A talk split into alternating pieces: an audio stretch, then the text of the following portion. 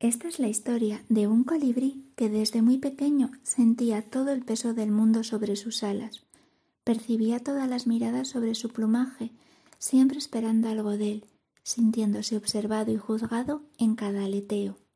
No era capaz de encontrar una rama en la que apoyarse y tomar impulso, y poco a poco iba perdiendo el aliento de vuelo.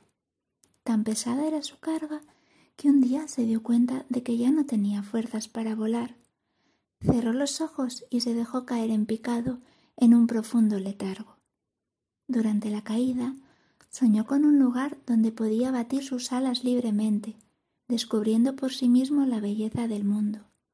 Un lugar tolerante, paciente y empático, libre de prejuicios y de juicios.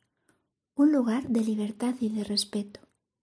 Un lugar de autoconocimiento donde poder crear, conectar y sentir y fue ese lugar el que le confirió la fuerza necesaria para abrir sus ojos, recobrar aliento y dar un aleteo más antes de rozar el suelo.